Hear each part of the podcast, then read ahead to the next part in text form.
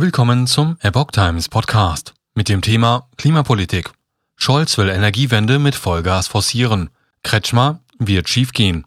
Ein Artikel von Epoch Times vom 19. Juli 2022. Sachsens Regierungschef Michael Kretschmer sieht Deutschlands Energiewende, so wie sie geplant war, als gescheitert an. Für Olaf Scholz gehe diese gerade in der Krise erst richtig los. Unsere Devise lautet jetzt erst recht, so der Bundeskanzler wird die Klimapolitik der Bundesregierung bald zu einer Eskalation der Wirtschafts- und Energiekrise führen? Galoppierende Inflation, Energiekrise, Ukraine-Krieg. Für Sachsens Regierungschef Michael Kretschmer sei die Grundlage für die von der Bundesregierung forcierte Klimapolitik weggefallen. Die Energiewende, so wie sie geplant war, ist gescheitert, sagte der Ministerpräsident am Montag der deutschen Presseagentur in Dresden.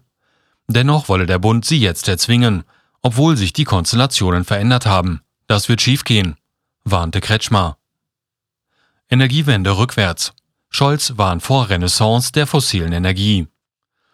Bundeskanzler Olaf Scholz hat die Klimaziele der Bundesregierung am Montag beim Petersberger Klimadialog in Berlin bekräftigt. Alles, was wir heute zur Sicherung der Gasversorgung tun, muss im Einklang stehen mit dem Ziel, in Zukunft in Deutschland und weltweit CO2-neutral zu werden, sagte Scholz. Der Krieg Russlands in der Ukraine und die rasant steigenden Energie bestärken ihn nur in dem Ziel, mit Vollgas raus aus Kohle, Öl und Gas zu kommen, so der Bundeskanzler. Unsere Devise lautet jetzt erst recht, so Scholz. Dabei warnte er vor einer globalen Renaissance der fossilen Energie. Niemand könne zufrieden sein, dass auch in Deutschland der Anteil der Kohleverstromung derzeit wieder steige. Dies sei aber eine zeitlich befristete Notmaßnahme.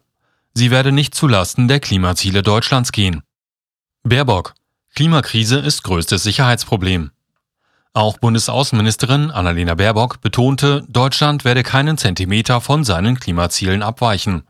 Im Gegenteil, man werde noch schneller aussteigen. So Baerbock.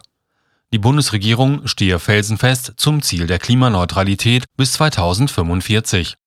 Für die grünen Politikerin sei die Klimakrise mittlerweile das größte Sicherheitsproblem für alle Menschen auf dieser Erde, sagte sie.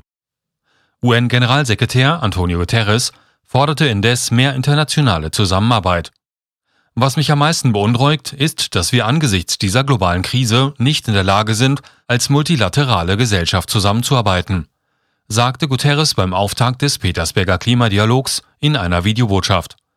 Stand Verantwortung zu übernehmen, zeigten Staaten weiter mit dem Finger auf andere.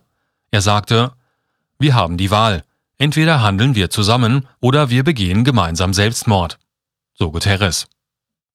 Deutsche Bauern kündigen Proteste an. Dass die Bundesregierung weiterhin am Kohleausstieg festhält, stößt bei Kretschmer auf Unverständnis.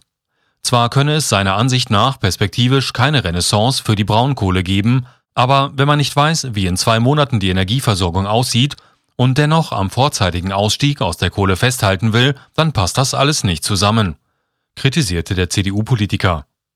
Eine galoppierende Inflation und immer neue Rekorde bei den Energiepreisen nehmen den Menschen und der Wirtschaft die Luft. Das ist beängstigend, erklärte Kretschmer. Während die Politik sich weiterhin für ihre Klimamaßnahmen stark macht, brodelt es wegen weiterer EU-Klimaauflagen nicht nur in den Niederlanden. Auch deutsche Bauern sehen ihre Existenz bedroht. Wir werden auf jeden Fall auf die Straße gehen und der Protest wird sehr laut. Wir wehren uns dagegen, dass man uns abschafft, kündigte Anthony Robert Lee, Sprecher der Protestbewegung Landwirtschaft verbindet Deutschland an. In den Niederlanden war es in den vergangenen Wochen zu massiven Protesten von Landwirten gegen Stickstoffpläne der Regierung in Den Haag gekommen. Die hätten zur Folge, dass eine große Zahl der Betriebe schließen müsste. Es brodelt in der Landwirtschaft, sagte Hubertus Beringmeier, Präsident des Westfälisch-Lippischen Landwirtschaftsverbandes.